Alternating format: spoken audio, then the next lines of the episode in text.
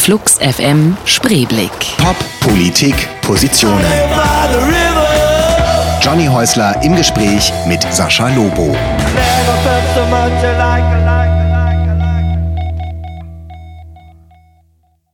Sascha Lobos Zuhause ist das Internet. Ob als Blogger, Kolumnist oder Buchautor, sein zentrales Thema ist das Netz und dessen Auswirkungen auf die Gesellschaft. Firmen steht er als Strategieberater zur Seite, damit diese sich online und im Social-Media-Business nicht in die Nesseln setzen.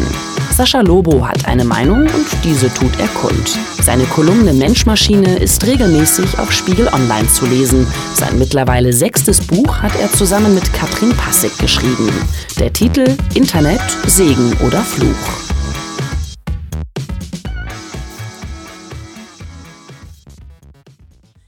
Flux FM die Sendung, die ihr am Sonntag von 10 bis 12 hören könnt, am Montag von 19 bis 21 Uhr und dann später im Internet, wann immer ihr wollt. Ist es nicht toll? Mein Name ist Johnny Häusler und ich begrüße heute hier in dieser Sendung Sascha Lobo. Like, like, like. So heißt das Lied von Sophie Hunger. Sophie Hunger sozusagen. Und Like, da sind wir dann schon ein bisschen so im Internet, irgendwie ganz schlechte Überleitung leider, aber Sascha Lobo ist hier und dann werden wir natürlich auch über das Netz reden, oder? Bisschen? Schon auch. Hallo. Ja, auch. Hallo. Ähm, bevor wir richtig loslegen, uns miteinander zu unterhalten, äh, einfach mal der Hinweis, dass wir uns schon eine ganze Weile kennen. Also wir haben sogar schon mal so eine Firma zusammen gehabt, ja. wenn man das so nennen kann. Das heißt, da haben wir uns dann alle drei Monate gesehen. Im Gegensatz zu jetzt, wo wir uns einmal im Jahr sehen oder so. Ähm, also wir sind uns bekannt.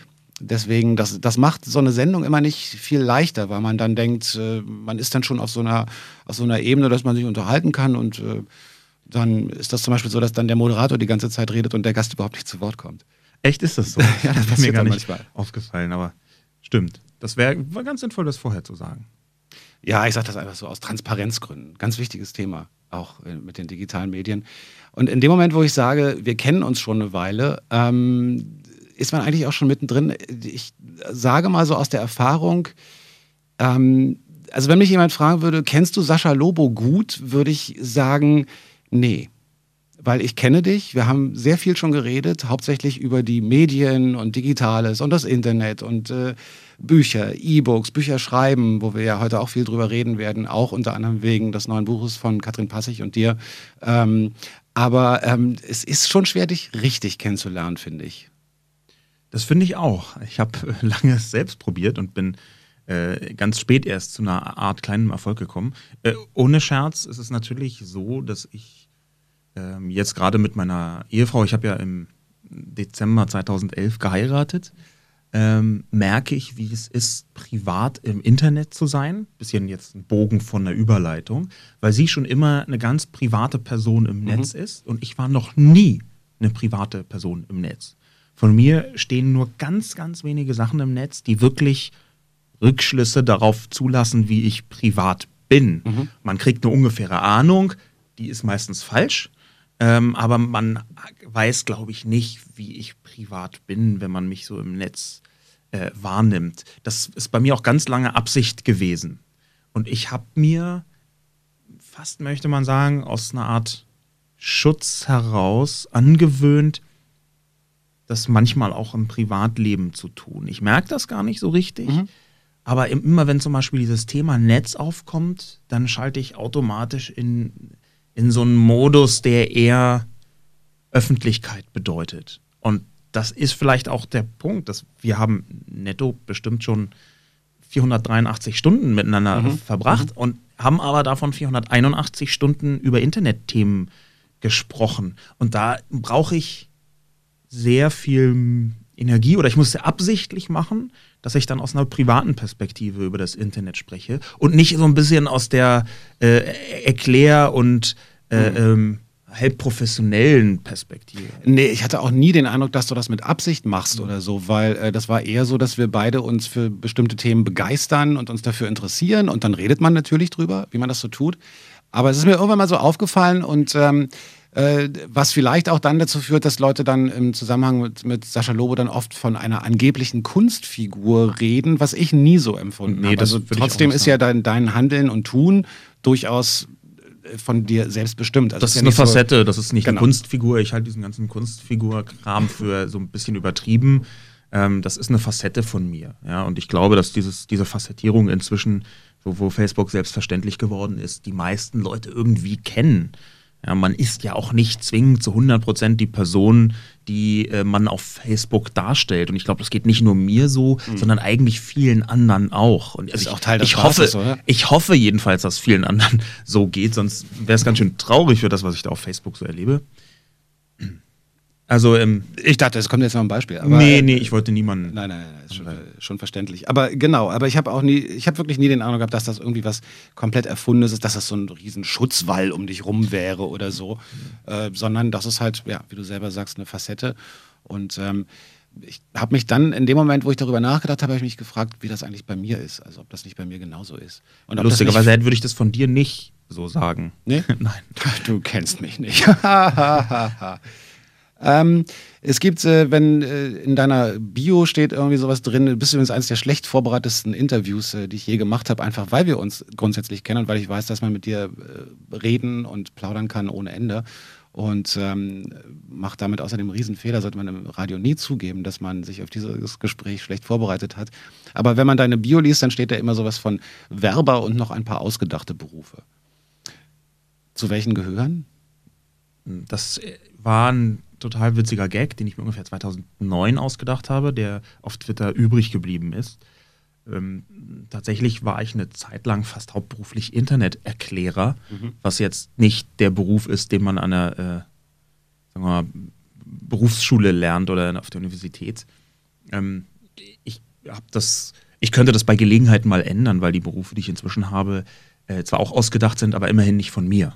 Ja, insofern ähm, ist das übrig geblieben. Aber damals war das so, äh, so um, um 2008, 2009 herum, war, war das tatsächlich sowas wie äh, das Internet erklären in allen möglichen Formen und Farben in, in Medien, bei Firmen und so weiter und so fort.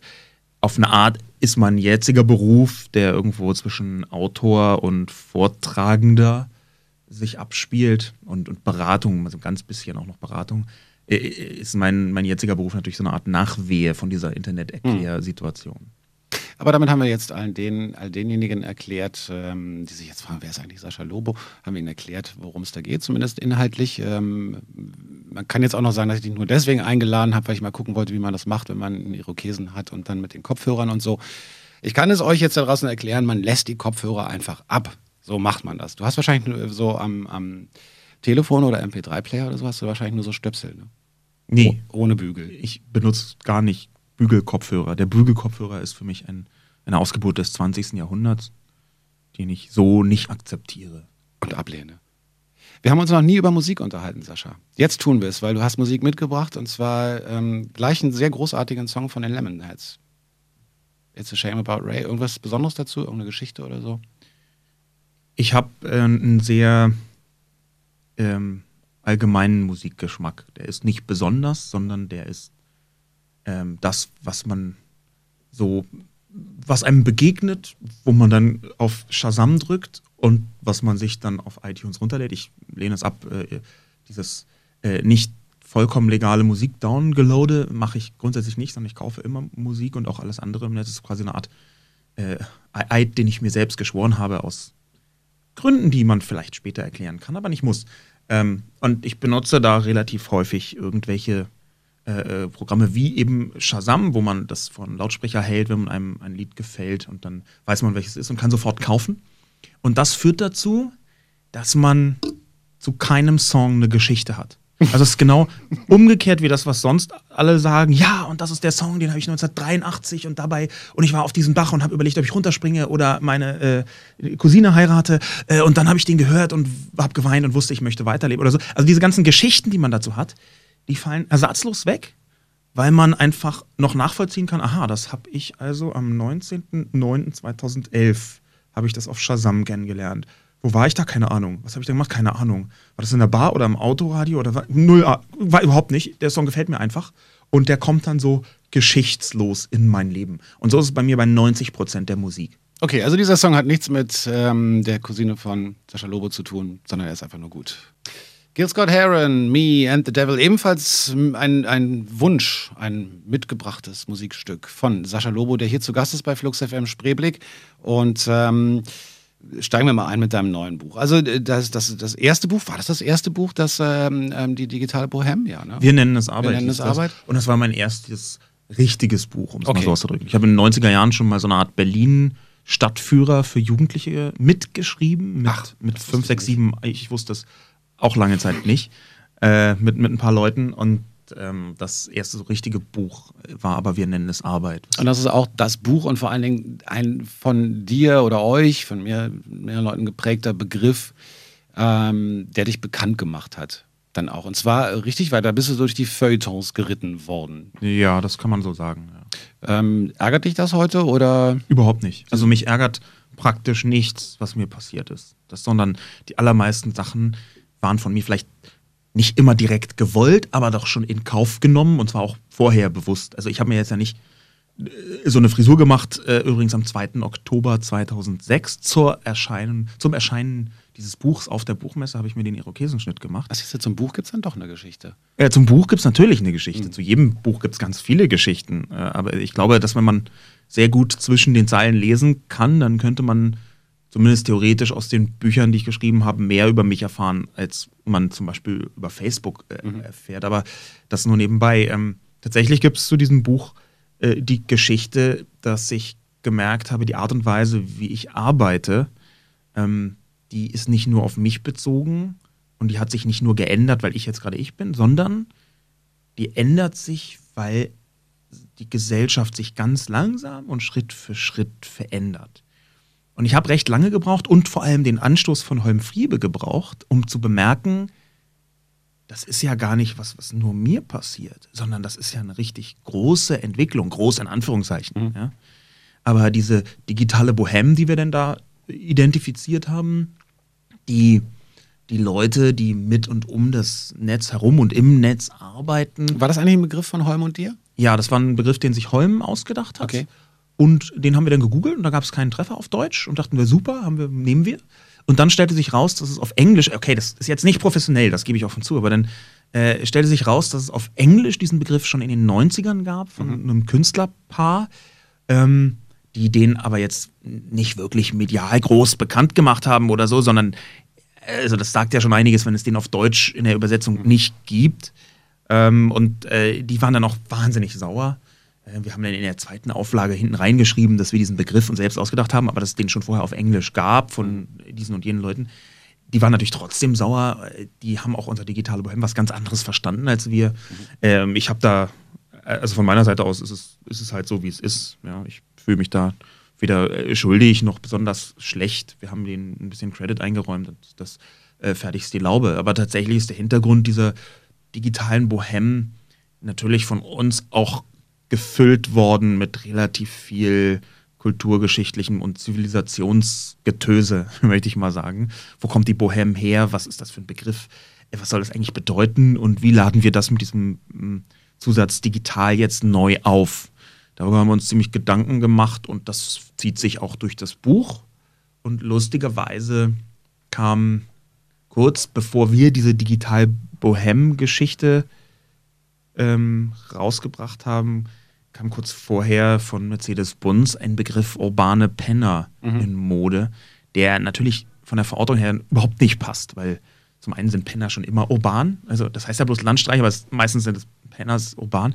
Zum Zweiten hat es mit dem Pennertum im klassischen Sinn gar nichts zu tun, mhm. sondern es ist halt nur so ein möchte gern abwertender Begriff. Ja? So neue Entwicklungen werden, gerade jetzt in, in Deutschland, ist fast ein Allgemeinplatz, aber es ist tatsächlich so, neue Entwicklungen werden in Deutschland häufig lieber mit negativen Begriffen belegt, weil es könnte ja was Schlechtes sein. Mhm. Ähm, und dann macht man halt erstmal so einen so, so einen negativen Klang. Ja? Nicht, dann, dass man sich hinterher auf was eingelassen hat, wo das sich dann rausstellt, das ist gar nicht nur gut. Ja, ja, genau. Wie ist, zum Beispiel das Leben. Ja, das, das Leben ist sowieso also eine ganz gefährliche Veranstaltung. Das ist wahr. Mit diesem Buch, äh, wir nennen es Arbeit, habt ihr dann, und, und, ist es vor allen Dingen bei dir dazu gekommen, dass du zu diesem, in, äh, was du gerade gesagt hast, Interneterklärer geworden bist, äh, dass äh, das Thema digitales Leben und Gesellschaftsveränderungen und so weiter überhaupt dann mal richtig großflächig auf dem Plan standen. Und jetzt gibt es das neue Buch von Katrin Passig und dir. Und das heißt äh, Internet, Segen oder Fluch. Und da darf man jetzt den großen Fehler, den ich einmal begangen habe, nicht machen, nämlich ein Fragezeichen dahinter zu setzen. Es ist äh, sehr gewollt, dass hinter diesem Segen oder Fluch kein Fragezeichen steht. das ist gewollt in dem Sinn, dass wir so ein bisschen eine Entwicklung des Lesers versuchen äh, hinzubekommen. Will sagen, diesen Fehler hast du eigentlich von uns gewollt gemacht, denn bevor man das Buch kennt, glaubt man, da müsse ein Fragezeichen mhm. stehen. Und wenn man das Buch dann gelesen hat und den Titel sich nochmal anguckt, dann weiß man, nein, da gehört eigentlich ein Punkt dahinter. Mhm. Das ist eigentlich ein ganz fast zu simples Erklärungsmodell, aber das erschien uns bei der Auswahl des Titels, den haben wir uns selber ausgesucht, den hat uns nicht der Verlag aufs Auge gedrückt oder so, erschien uns sehr, sehr gut und richtig. Ja, und das, das Lustige ist, dass ähm, es tatsächlich nicht so eindeutig ist, wie man glaubt. Ja, und dieses Buch stellt auch für mich und auch für Katrin äh, so eine Entwicklung dar. Und zwar eine, eine Entwicklung, dass wir beide jahrelang davon, dass wir das Netz erklärt haben, dass wir auf Podien gestritten haben, dass wir Artikel geschrieben haben, dass wir unser Geld mit und über das Internet verdient haben, ähm, dass wir jahrelang natürlich unsere eigene Position für viel objektiver gehalten haben, als sie in Wirklichkeit ist. Was auch ein Teil des Buches, ne? Das also ist ein wichtiger Teil des Buches. Einfach nur beleuchtet, dass, also wie kommt es überhaupt zu diesen hochemotionalen Auseinandersetzungen, gerade im Zusammenhang mit dem Internet oder mit digitalen Medien? Ja. Ähm, ähm, worüber wir gleich noch ein bisschen weiterreden. Erstmal mal ein bisschen ähm, Noise. Die Beastie Boys. Make some noise. Irrer Übergang. Wahnsinn. ja, toll gemacht. Mindestens in tausend Jahren von Frittenbude. Und wir bleiben noch ein bisschen bei dem neuen Buch von Katrin Passig und Sascha Lobo. Ähm, es ist terminlich nicht möglich gewesen. Ich hätte euch gerne beide hier gehabt, aber irgendwie ging das terminlich alles nicht, weil ihr seid ja auch dauernd unterwegs, beide. Und da muss man ja froh sein, wenn man einen von euch herkriegt. Das mit Katrin können wir aber bestimmt noch nachholen in einer anderen Sendung. Die hat ja auch viel spannende Sachen zu erzählen. Ähm, Internet Segen oder Fluch? Segen oder Fluch? Ohne Fragezeichen heißt dieses Buch. Ähm, als ich es gelesen habe, ich habe es noch nicht völlig, äh, noch nicht ganz durchgelesen, aber schon ähm, weite Teile. Und ähm, ich finde, wenn man die anderen Bücher, an denen du beteiligt warst oder die du selber geschrieben hast, ähm, vergleicht, dann ist es schon so, man hat schon den Eindruck, ihr habt euch nochmal komplett neu belesen für dieses Buch. Ist das ein richtiger Eindruck? Das ist ein richtiger Eindruck, der damit zusammenhängt, dass wir sehr historisch geworden sind mhm. in diesem Buch. Wir haben versucht herauszufinden, was ist eigentlich für eine übergeordnete Entwicklung, die dahinter ist. Und dann kommt man sofort, also hinter dem Internet zum Beispiel, mhm. und dann kommt man sofort in die Technologiegeschichte ganz tief rein. Dann muss man sich viel tiefer in das menschliche Denken, in die Zivilisation und auch die Entwicklung des, des Denkens äh, reinfräsen. Da muss man zum Beispiel verstehen, wie das Digitale an sich entstanden ist und das ja erstmal abgelöst von der Maschine ist, die wir so kennen. Ja, und was, wie das, ähm, wie die Maschine überhaupt aufgenommen wurde in der Zivilisation und dass das schon immer so ein Gegensatz war, dass die Maschine schon äh, im alten China vor über 2000 Jahren durchaus ein Gefährdungspotenzial äh, ähm, oder als Gefährdungspotenzial betrachtet wird. Also, und zwar genau in dem Sinn wie heute das Internet. Ja, es gibt eine spannende Passage im äh, großen Buch des südlichen Blütenlandes, so heißt es, glaube ich, von Zhuangzi, ähm, eines der begründenden Bücher des Daoismus. Und ähm, da warnt ein alter Mann vor der Benutzung des Ziehbrunnens. Denn wer einen Ziehbrunnen benutzen würde, der kriegt ein Maschinenherz. Und wer ein Maschinenherz bekommt, der schafft es nicht mehr, die, das reine Herz, das heißt da die reine Einfalt, das ist mhm. aber was Positives, äh, äh, zu bewahren und fängt an, alle seine Geschäfte maschinenmäßig zu betreiben.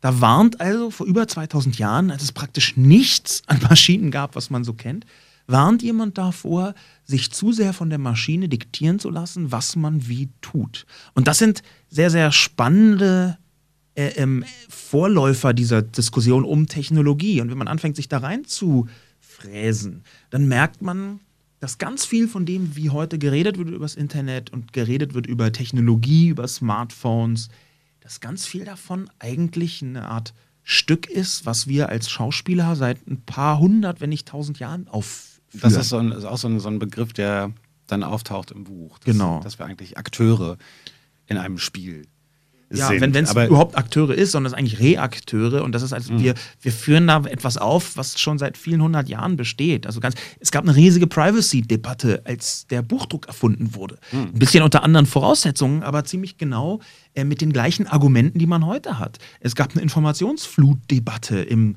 16. und äh, äh, Anfang des 17. Jahrhunderts. Wer soll all diese Bücher lesen? Ja? Und ähm, das sind zum Teil vergessene und zum Teil einfach verdrängte Mechanismen, die da immer wieder aufs Neue kommen und interessanterweise auf beiden Seiten. Ja? Aber das Interessante ist, wäre ja auch jetzt bei dieser Ziehbrunnen, äh, bei diesem Ziehbrunnen-Beispiel, sich zu fragen, hat er recht gehabt? Und das, das sehr langweilige, die sehr langweilige, aber äh, leider nach meiner momentanen Auffassung richtige Antwort ist ja und nein. Ähm, ich, ich fürchte, man kann es sich weder auf der einen noch auf der anderen Seite so einfach machen. Und davon handelt dieses Buch auch, dass beide Seiten häufig vergessen, dass ihre persönliche Situation ganz entscheidend zum, zur Perspektive auf Technologie beiträgt. Ja, und das ist, das ist auch so aus meiner, meiner persönlichen Historie heraus. Dann steht man also diesem Buchhändler gegenüber und der verkauft gedruckte Bücher im Laden an der Ecke. Und dessen Umsatz geht jeden Monat runter. Und wenn er seine Kunden fragt, warum, wenn sie denn überhaupt noch in den Laden kommen, dann sagen die, ja, manchmal kann ich einfach zwischendurch, dann klicke ich auf Amazon und dann ist das Buch halt am nächsten Tag da, tut mir leid. Hm. Und de, der Buchhändler, der hat jetzt zum Teil durch E-Books, zum Teil durch solche Bestellriesen wie Amazon einfach einen viel schwereren Stand. Und das ist absehbar, dass er irgendwann sein Geschäft, seinen Lebenstraum aufgeben muss.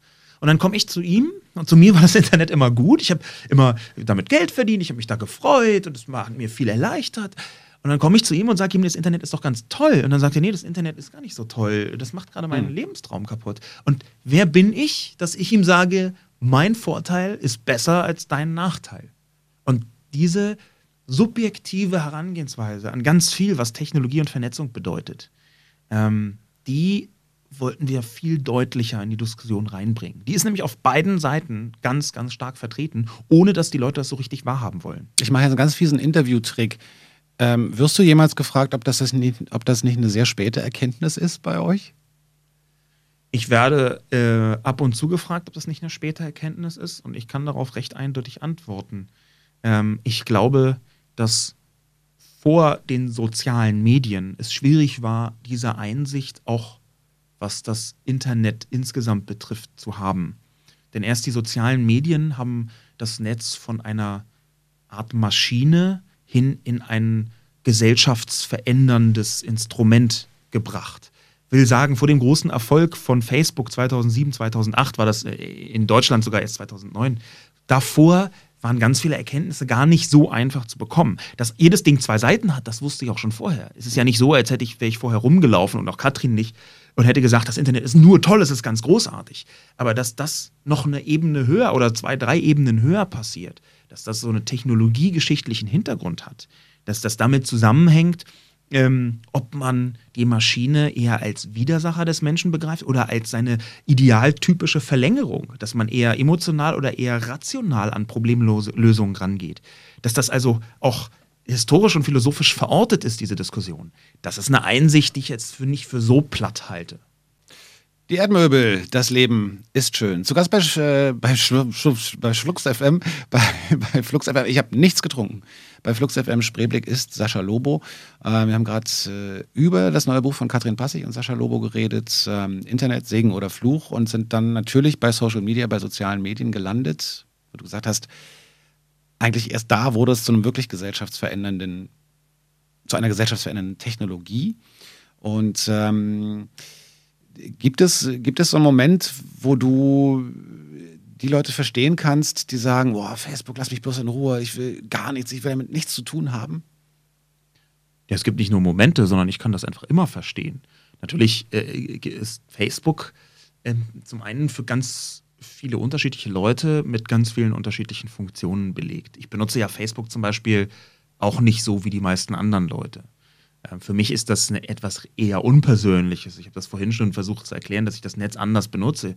Ähm, man wird auf Facebook wenig von dem finden, wie ich tatsächlich bin und viel von dem, mhm. was ich sonst so sende, senden möchte. Ein bisschen Unterhaltungszeug, so ein bisschen Erkenntniskrempel, äh, so ein bisschen mediale Verbreitung. Das ist, ich, ich bin nicht privat auf Facebook. Insofern ist das für mich was anderes als für viele andere.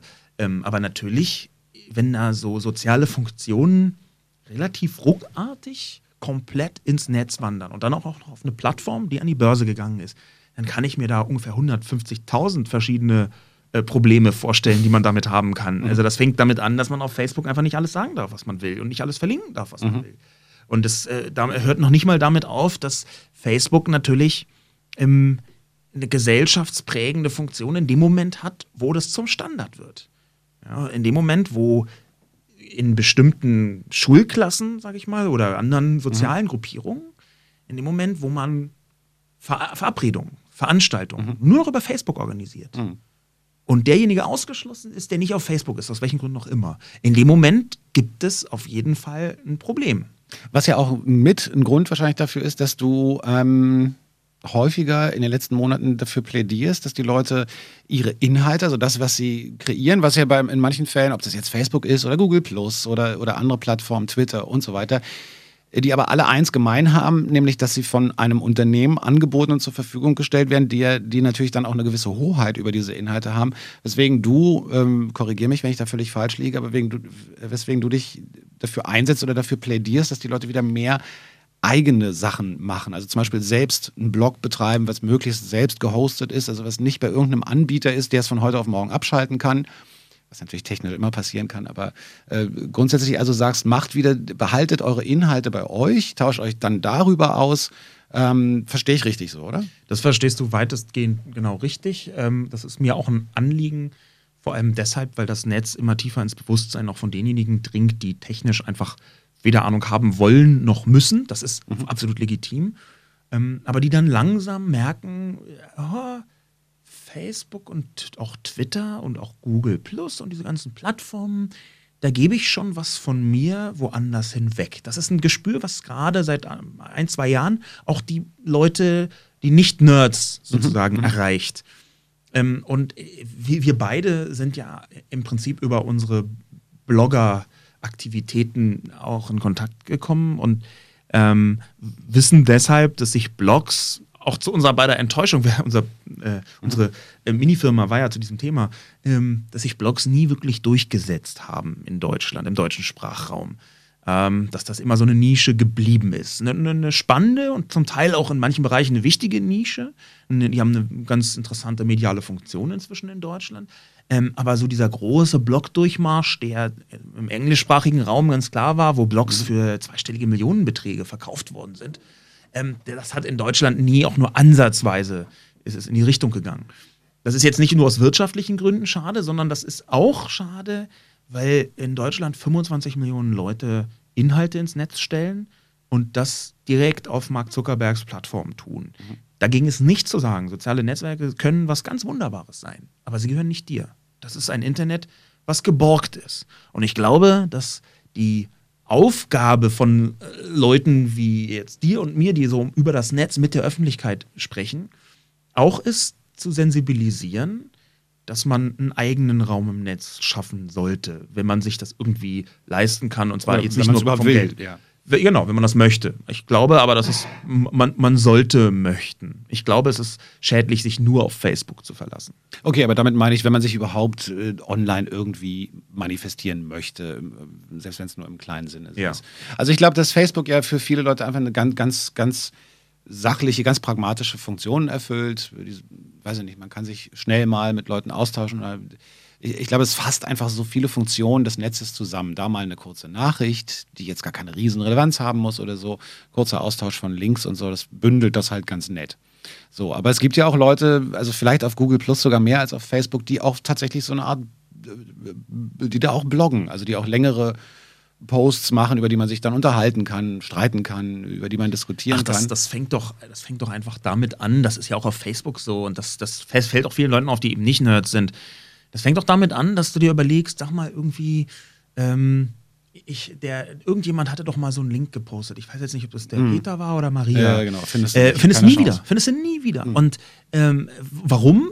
Weil Facebook es nicht für nötig hält, eine, eine gute Suche anzubieten. Aber ich denke, die wollen jetzt auch Suchmaschine werden. Ja, sogar. sie wollen eine Suchmaschine werden mit den Daten, die sie da bekommen, aber ob diese Suchmaschine dazu dient, möglichst äh, äh, ähm, den Umsatz zu beschleunigen oder ob die Suchmaschine dazu dient, den Inhalt besser zugänglich zu machen, das wissen wir beide nicht und das weiß wahrscheinlich im Moment noch nicht mal Facebook wirklich. Insofern, ähm, da würde ich mich wenig drauf verlassen. Ähm, vielleicht nochmal ganz deutlich gesagt, so soziale Netzwerke können ganz wunderbar sein und sind zur Ergänzung ganz großartig. Ich benutze Twitter und Facebook auch verhältnismäßig intensiv, was sich lächerlich anhört, wenn man weiß, dass ich nur alle drei Tage mal twittere. Aber für meine Verhältnisse ist das intensiv benutzt. Aber ich würde trotzdem immer dafür plädieren, auch auf eigenen äh, oder selbst gehosteten äh, Servern äh, die eigenen Inhalte zumindest zu spiegeln.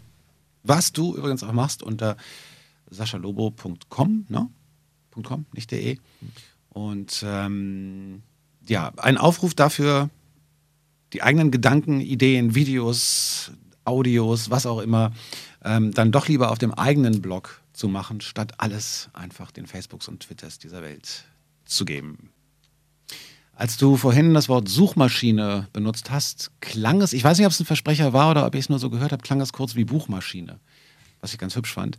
Ähm, und dann sind wir nämlich wieder bei Büchern. Jetzt mal nicht nur bei den Büchern, äh, die du geschrieben hast oder die du mitgeschrieben hast, sondern reden wir doch mal über Bücher im Allgemeinen. Stellt man dir auch noch die Frage, ob, äh, Herr Lobo, glauben Sie eigentlich, dass das Buch tot ist?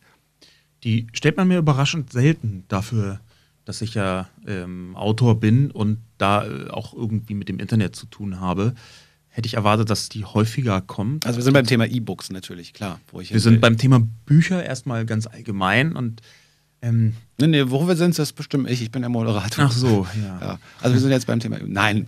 Über Bücher ganz allgemein und da gibt es eben diese elektronische Variante namens E-Books. Ähm, ich, das ist kein Geheimnis, aber es ist etwas, was wir eigentlich erst so Ende 2012, Anfang 2013 deutlicher kommunizieren. Ich bin dabei, mit Christoph Kappes eine Art Verlagsplattform zu gründen, ähm, die sich auf E-Books bezieht. Ich sage das so bewusst nebulös, ähm, weil ich da noch nicht näher an die Informationen in der Öffentlichkeit äh, rangehen möchte. Mit anderen Worten, die haben noch keinen Schimmer, was sie genau machen wollen. Doch, wir haben einen ganz, ganz präzisen Schimmer, was wir genau machen wollen.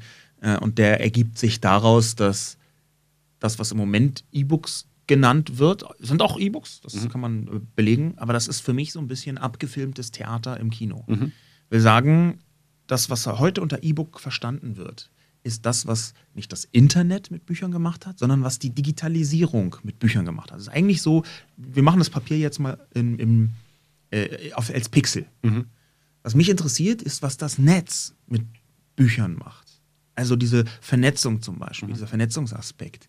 Ähm, nach meiner Erfahrung ist in den allermeisten Branchen es so, dass entweder Vertrieb oder das Produkt selbst oder zumindest die Struktur um die beiden herum äh, bei Kulturprodukten dazu geführt hat, dass nicht nur irgendwas digital wurde, sondern auch durchs Netz angereichert. Mhm.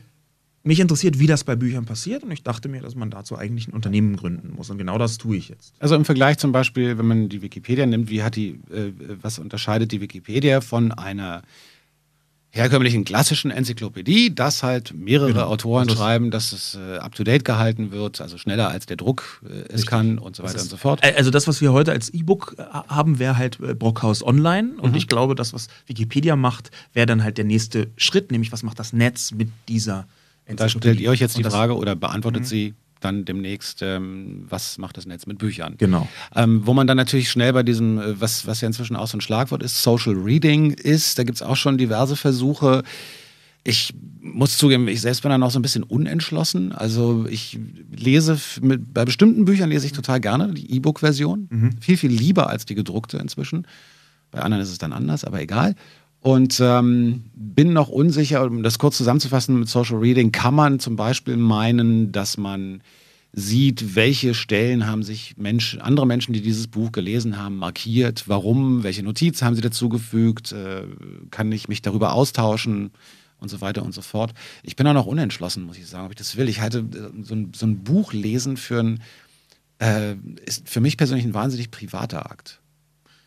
Spannenderweise ist das, das Buch einer der Punkte, die wir in unserem Buch Internet singen oder Fluch viel weniger beachtet haben, als wir am Anfang geplant haben. Mhm. Ähm, wo du gerade sagst, das Lesen ist ein privater Akt. Da gibt es eine witzige Geschichte aus dem 15. Jahrhundert, als das Buch erfunden wurde. Mal so ein bisschen Hintergrundmusik. Die nämlich ähm, auch Privacy gesteuert war. Denn mhm. bis dass der Buchdruck erfunden war, hat man natürlich auch Bücher lesen können. Das war ganz normal. Aber man musste sie im Kloster zur Abschrift bestellen. Das mhm. heißt, die Kirche wusste jederzeit, welche Bücher du liest, und zwar bis ins letzte Wort. Die konnte deinen Medienkonsum nachvollziehen. Und auf einmal mit der Druckerpresse war das nicht mehr so. Du konntest anonym Bücher lesen. Ja? Ähm, das ist deswegen ganz spannend, weil dieses Nachvollziehen und öffentlich machen von dem, was man selbst liest, das ist eigentlich der Urzustand gewesen vor der Erfindung des Buchdrucks. Und erst der Buchdruck hat das geändert.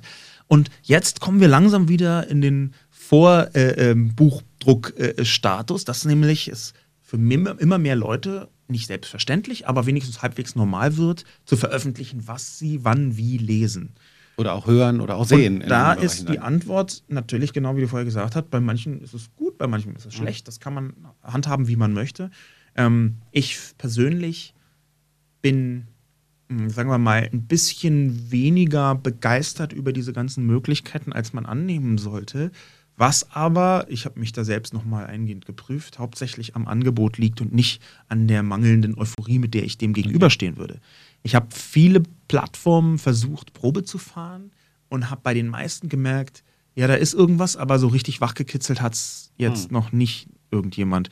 Ähm, das Highlighten bei Amazon zum Beispiel ist eine Katastrophe. Hm. Ja, es ist einfach Katastrophe insofern, als dass man ein Potenzial erahnt und es wird einfach null gehoben.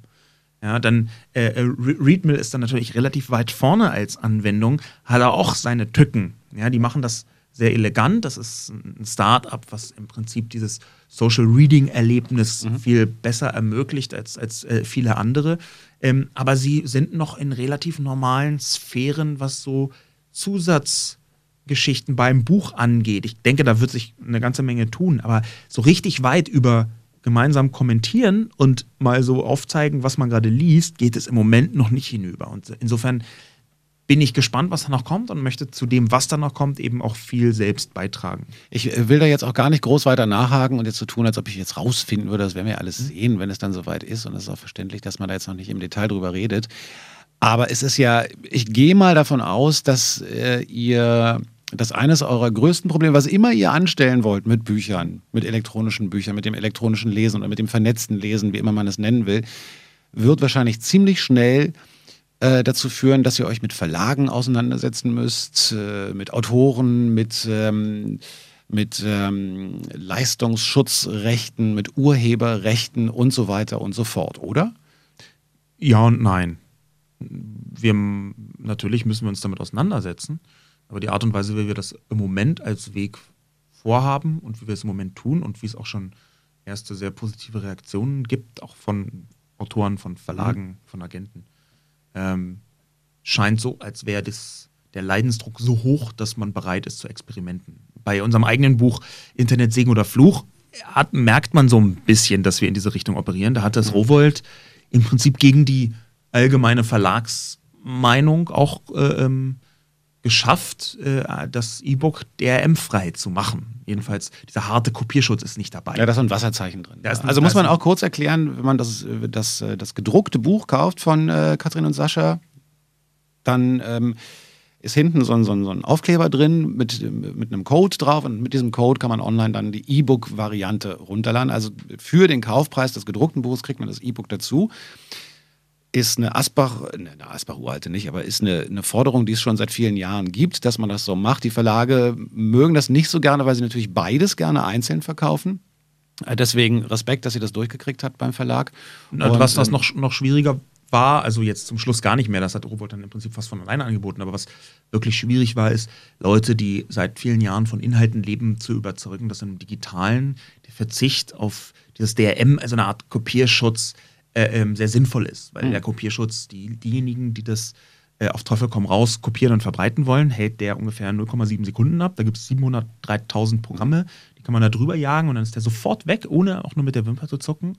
Und die Leute, die da äh, ähm, das nicht wollen, ähm, die, die das nicht jetzt verbreiten wollen, die, ähm, die sind da genervt von. Der DRM ist persönlich ja. für mich, ich hasse DRM. Ja, und ich, ich lebe auch von von, von digitalen Inhalten, weil mich das unfassbar nervt. Speziell übrigens bei Musik. Ja, ich, mhm. ich, muss teilweise Dateien zweimal, dreimal kaufen, weil ich verschiedene Geräte habe und das dann irgendwie nicht miteinander korreliert. Ist aber langsam auch vorbei, oder? Ist also langsam überhaupt nicht vorbei. Ich habe mir vorhin äh, für, die, für die Musik, die ich hier in dieser Sendung spielen wollte, mhm. eine Liste gemacht ähm, mit ungefähr 30 Songs und habe die auf, mhm. auf, ich habe die auf den iPhone äh, gezogen äh, weil ich dachte, cool, dann kann ich das als MP3 mitnehmen. Mhm. Äh, es sind aber von diesen 30 Songs einfach nur 20 mitgekommen, weil die restlichen 10 aus mir nicht bekannten Gründen auf diesem Gerät nicht funktioniert haben. Obwohl ich das über das iCloud, Apple, Pipapo, Freigabe, bla bla bla, mir alles scheißegal, viel zu kompliziert, geht weg mit eurem verdreckten DRM. Blackened in der Version von Hell Songs. Sascha Lobo zu Gast bei Flux FM Spreeblick. Und wer gerade gesehen hat, wie ich während des Satzes den Kugelschreiber einmal durch die Luft gewirbelt habe. Hast du es gesehen? Ich habe es gesehen. Fandest du es cool oder sah es lächerlich aus? Nein, ich glaube, dass du es cool fandest. Auf eine Art, auf eine Art fand ich es cool. Ich dachte, du fändest es vielleicht auch cool. Ich wollte dich ein bisschen beeindrucken. Ähm, wir bleiben trotzdem, auch wenn du sagst, äh, da ähm, hattet ihr jetzt in dem Fall eures Buchs und der E-Book-Variante äh, mit Rowold nicht so ein großes Problem. Lass uns trotzdem noch mal ein bisschen bei dieser ganzen rechte Geschichte bleiben, auch wenn ich mir vorstellen kann, dass es dich wahrscheinlich äh, inzwischen langweilt, nervt, was auch immer. Aber die Debatte um Urheberrechte und digitale Medien, beziehungsweise wie wir mit digitalen Inhalten umgehen und so, die hält an, immer noch. Du hast gerade gesagt, du, du bezahlst prinzipiell für bestimmte Inhalte. Ähm, für alle. Also was ich naja, gut, wenn du jetzt irgendwas liest online, dann wirst du jetzt wahrscheinlich kaum an äh, die nee, deutsche also Geld überweisen. nein, nein, also wenn, wenn der, Hallo, ich bin der Urheber oder der, der Verwerter das äh, möchte und ja. so vorgesehen hat, dann bezahle ich dafür, wenn ich das will. Ja. Äh, was man sich natürlich auch leisten muss und was vielleicht auch ein bisschen daran liegt, dass du noch in einer Welt aufgewachsen bist, in der es völlig normal war, dass man eine CD kaufen muss, zum Beispiel, um, um an Musik zu kommen. Ja, also ich, ich würde von mir sagen, dass ich mich an diese Veränderungen in bestimmten Bereichen der Online-Welt recht gut gewöhnt habe, um es mal vorsichtig zu sein, sagen. Ähm, das liegt für mich eher daran, dass ich die Urheberseite ja nicht nur zum Teil selbst bin, das mhm. ist für mich nicht so wichtig, äh, sondern sehr gut nachvollziehen kann. Und dass ich sehr, sehr viele Freunde und Bekannte habe, ähm, die ähm, Kulturprodukte, ich versuche es jetzt ein bisschen ja. weiter zu fassen, die Kulturprodukte herstellen und ich weiß, wie das funktioniert und warum das funktioniert. Und dass ich da aus einer Art Respekt heraus, ich nenne es ruhig Respekt, möchte, dass die Geld verdienen und deswegen möchte ich bezahlen. Ich lehne auch das übrigens zum Beispiel, ich will gar keine Bücher geschickt haben. Also es gibt relativ viele Leute, die denken, naja, aber der irgendwie arbeitet ja bei Spiegel Online und dann schicke ich die mal kostenlos. Ich will keine Bücher geschickt mhm. haben, ich will mir die Bücher kaufen. Auch wenn Freunde von mir ein Buch rausbringen, dann kaufe ich mir das und bitte sie mir das nicht zu schicken, weil ich das so als Akt des Respekts gegenüber dem Autor äh, betrachte. Aber ähm, das bedeutet doch am Ende, dass ich sage jetzt mal, die Industrie oder die Rechteinhaber recht haben, wenn sie glauben, dass, um die Debatte nach vorne zu bringen, dass wir eigentlich so eine Image-Kampagne brauchen. Das wurde ja auch schon öfter mal probiert, dass man sagt, respect the music und ähm, hey, der, der Musiker hat nichts mehr zu essen, wenn du seine Musik äh, downloadest, ohne dafür zu bezahlen oder so. Also ich, ähm, da, da, muss ich ein bisschen Meta antworten.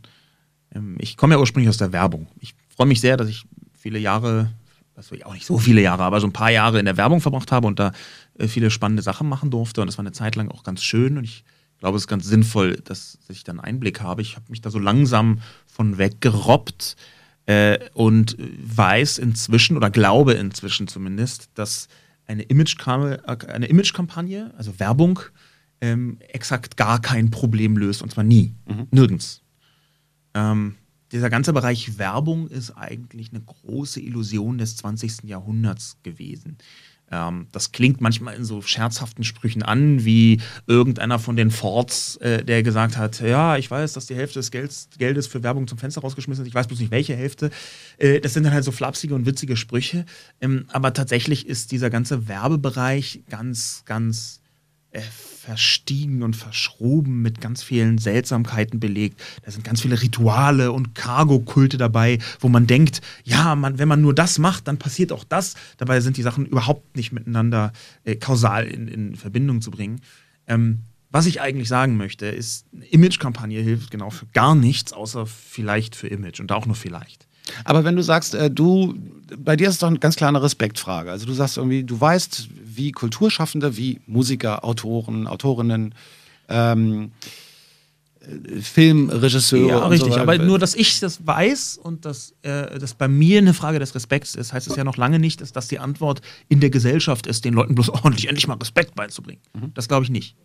Ich glaube, dass das meine Herangehensweise ist, die nicht wirklich übertragbar ist auf jeden dort draußen. Ähm, Ich glaube eher, dass man versuchen muss, ähm, und das ist ein sehr, sehr schwieriger und schmerzhafter Prozess, ähm, die Apparate, und ich sage das jetzt bewusst so groß, die Apparate, die Kultur produzieren und vermarkten, auf die digitale Sphäre umzustellen. Ich glaube, dass Menschen dazu bereit sind, Kulturprodukte, für Kulturprodukte Geld auszugeben, auch im digitalen Zeitalter und auch wenn man das mit einem Klick kopieren kann. Ich glaube aber, dass man ihnen nicht nur einen Grund geben muss dafür, den wird man schon finden.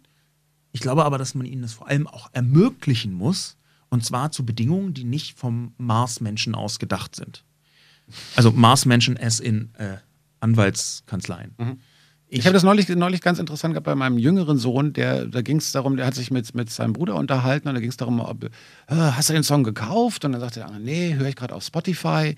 Und ähm, äh, hätte ich gekauft, aber er kostet 1,29. Für 99 Cent hätte ich ihn gekauft, aber 1,29 ist mir zu teuer. Natürlich eigentlich absurd. Also gut, bei Kindern natürlich nochmal eine andere Geschichte. Die haben ein begrenztes Budget mit Taschengeld und die kriegen ja von mir nicht viel. aber Ja, nur 99 Cent. Ne? ja, eben, so ein da Song für einen Monat mit 1,29. aushalten. nee, aber ich fand es interessant, dass dann halt in diesem, in diesem Bereich dann tatsächlich bewertet wird, so, naja, Apple oder wer auch immer, jetzt ist mal gut, 1,29 und dann auch, oder gerade jetzt die, die jüngste Preiserhöhung, gerade im App Store zum Beispiel, das, die Sachen, die vorher 79 Cent kosteten, kosten jetzt 89 Cent. Ja. Und das ist dann absolutes Thema, wo dann auch so eine Generation, also eine sehr junge Generation plötzlich merkt, hm, die können jetzt einfach sagen, das ist teurer. Und plötzlich ist sämtliche Musik teurer, egal was die Urheber zum Beispiel dazu sagen oder so. Ja, Ähm, die Urheber im, im Musikbereich sind die Urheber ja sowieso die am allerärmsten äh, f- f- Schwein seienden Leute, die man so. Also ich habe äh, zwei äh, Verträge, das ist jetzt sehr, sehr anekdotisch und vielleicht nicht auf die ganze Branche übertragbar, aber ich glaube, das ist schon ein, ein Zeichen dafür.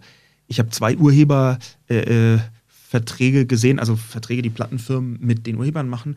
Und das war der schlimmste Dreck, den ich seit sehr langer Zeit gesehen habe, ähm, weil das eine, eine solche Zumutung war. Und ich kenne solche Verträge, die sind ja jetzt nicht völlig unterschiedlich von dem, wie man zum Beispiel ein Buch schreibt. Ja? Und die Buchverträge, die auch von, von großen äh, Literaturagenturen gemacht werden, ähm, da kann man sich über die Prozente unterhalten und da kann man sich über ganz viele Sachen unterhalten, ob das jetzt fair ist oder nicht.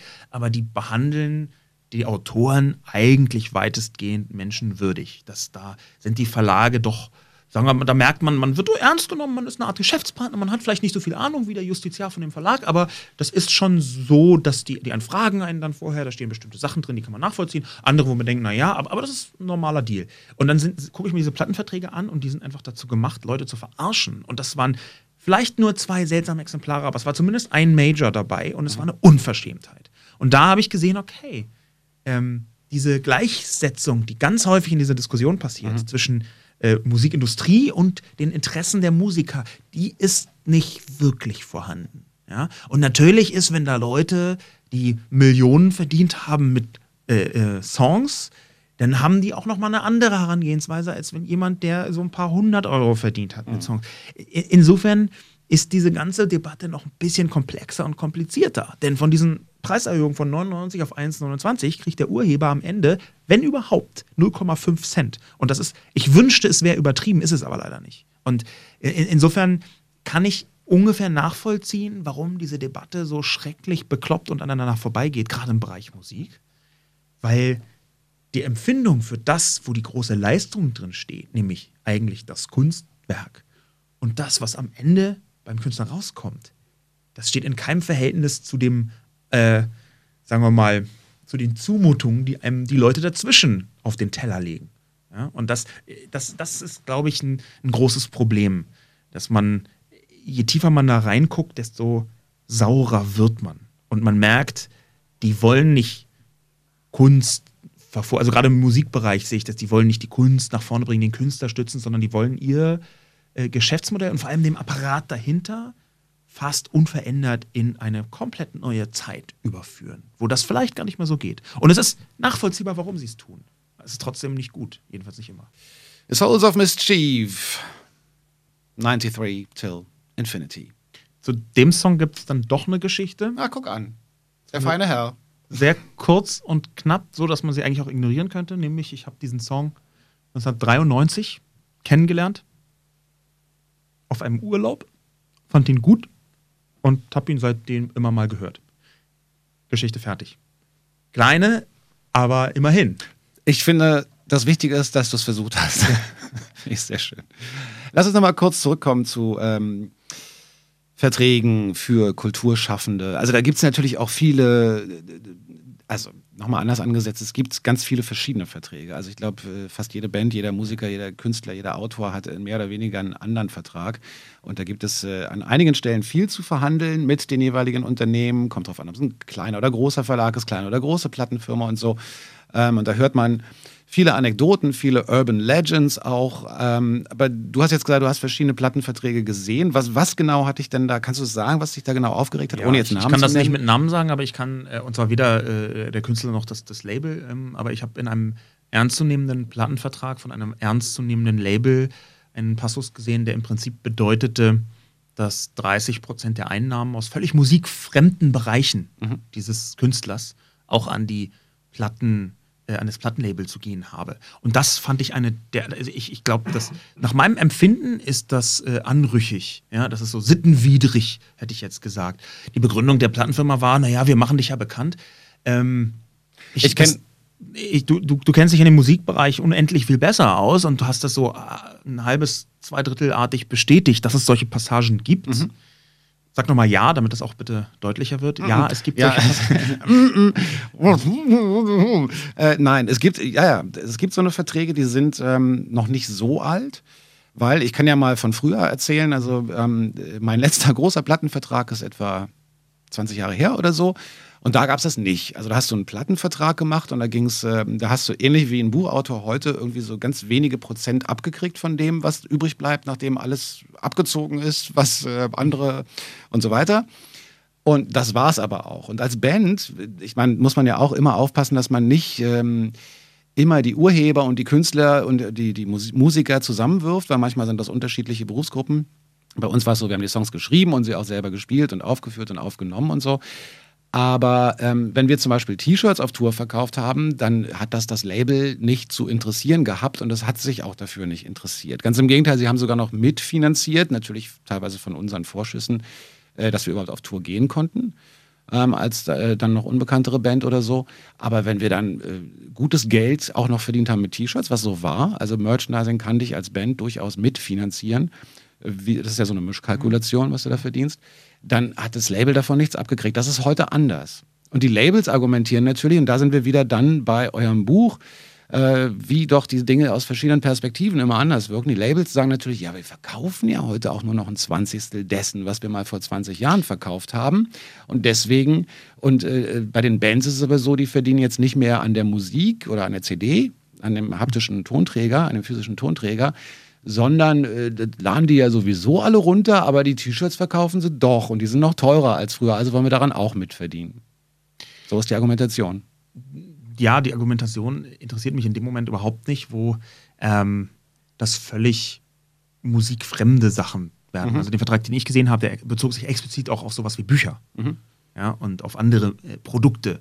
Man hat sich da, obwohl man einen Vertrag gemacht hat als Musiker, hat man sich komplett als Person ausgeliefert, dieser mhm. Plattenfirma.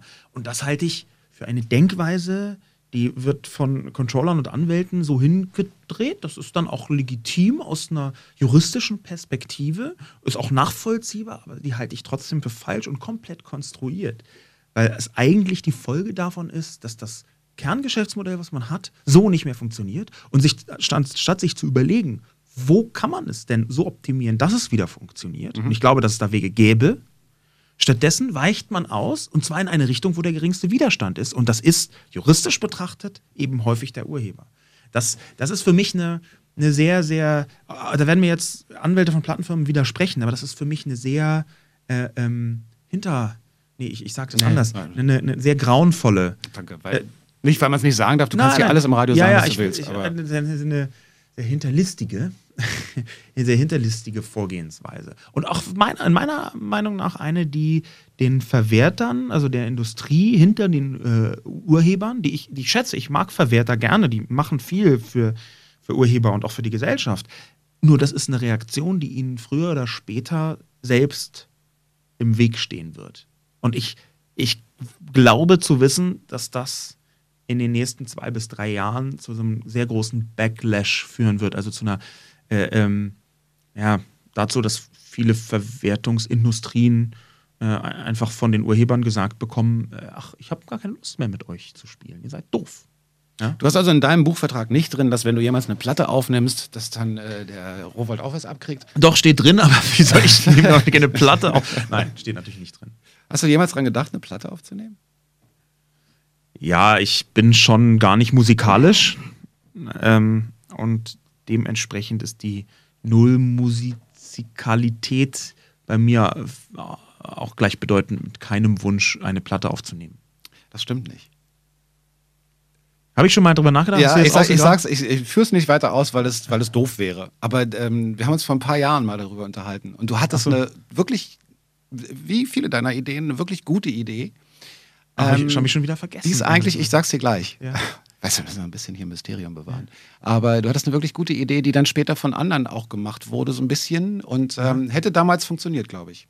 Ja. Und da hättest du auch gar nicht musikalisch für sein müssen. Ach so, ja, okay, denn ich habe dann Platte aufnehmen als Musiker verstanden. Das, Ach so, ja. nee, aber ne, ich glaube, du wolltest schon darauf singen oder sprechen oder irgendwie sowas. Mhm. Aber war eine super Idee.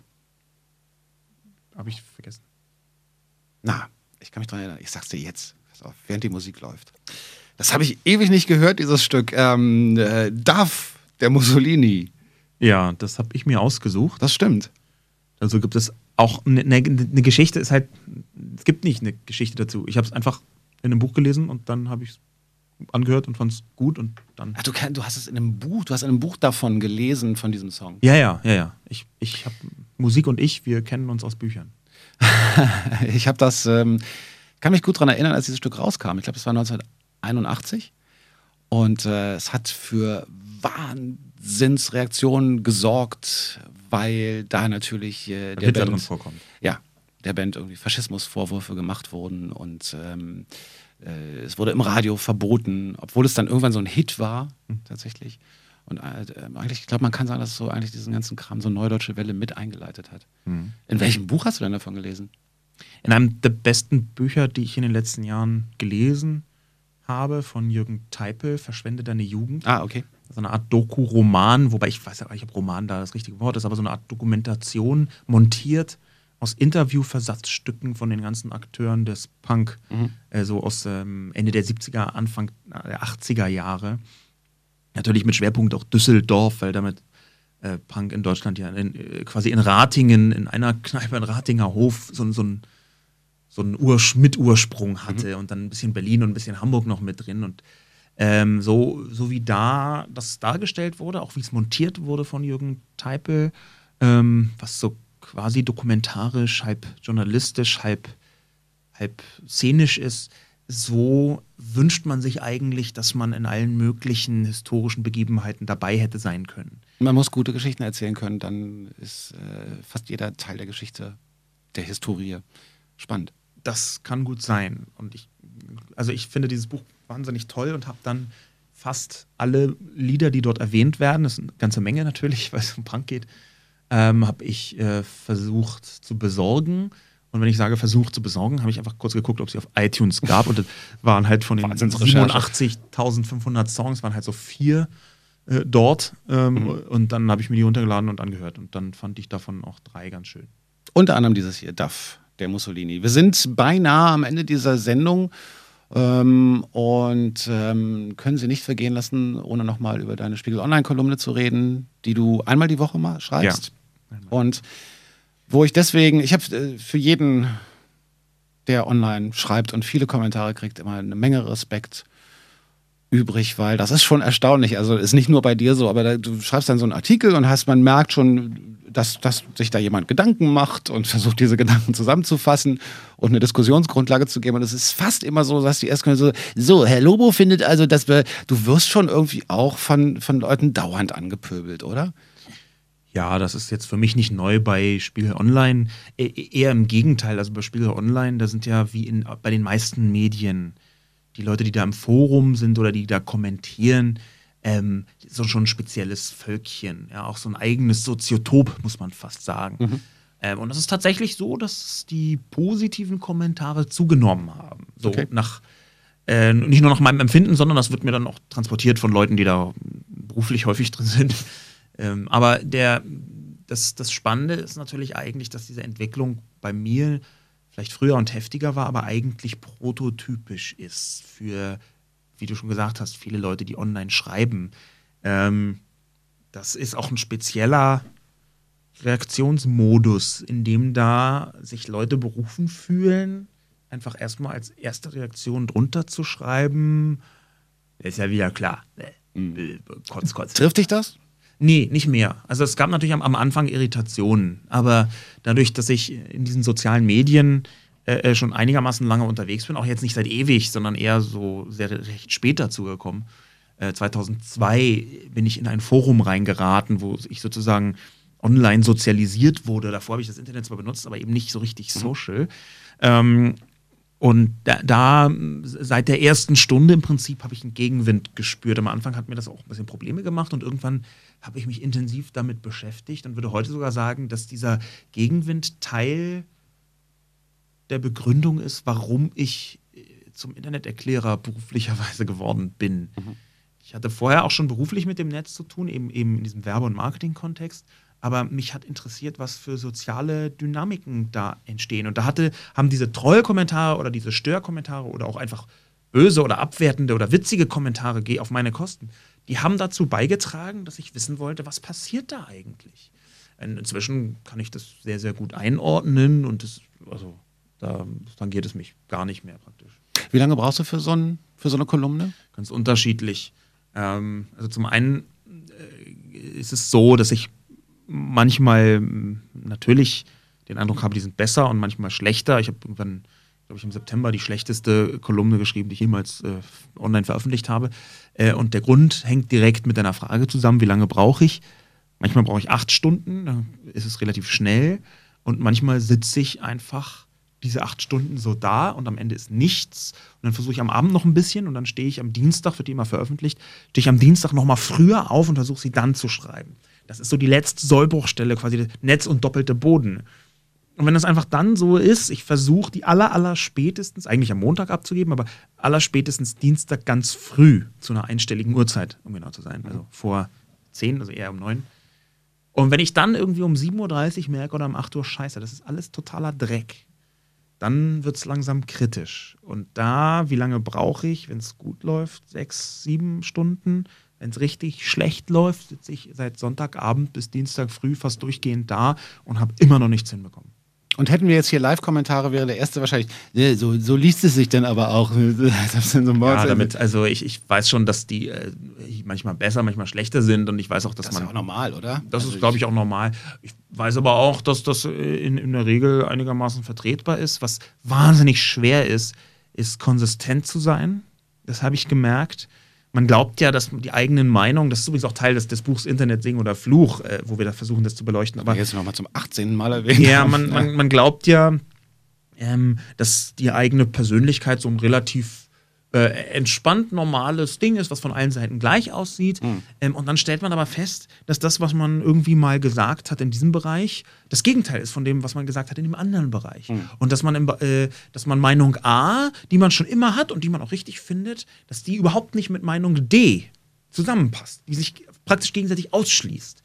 Ähm, und wenn man dann also, ich bin jetzt irgendwie in diesen Tagen, habe ich die hundertste Kolumne geschrieben demnächst, irgendwie im Dezember ist dann, glaube ich, die hundertste Kolumne. Ähm, und wenn man dann merkt, huch, im Mai 2011 habe ich mal was geschrieben, was im zweiten Teil der Kolumne dem, was ich hier schreibe, einfach komplett widerspricht. Ui, hm, seltsam.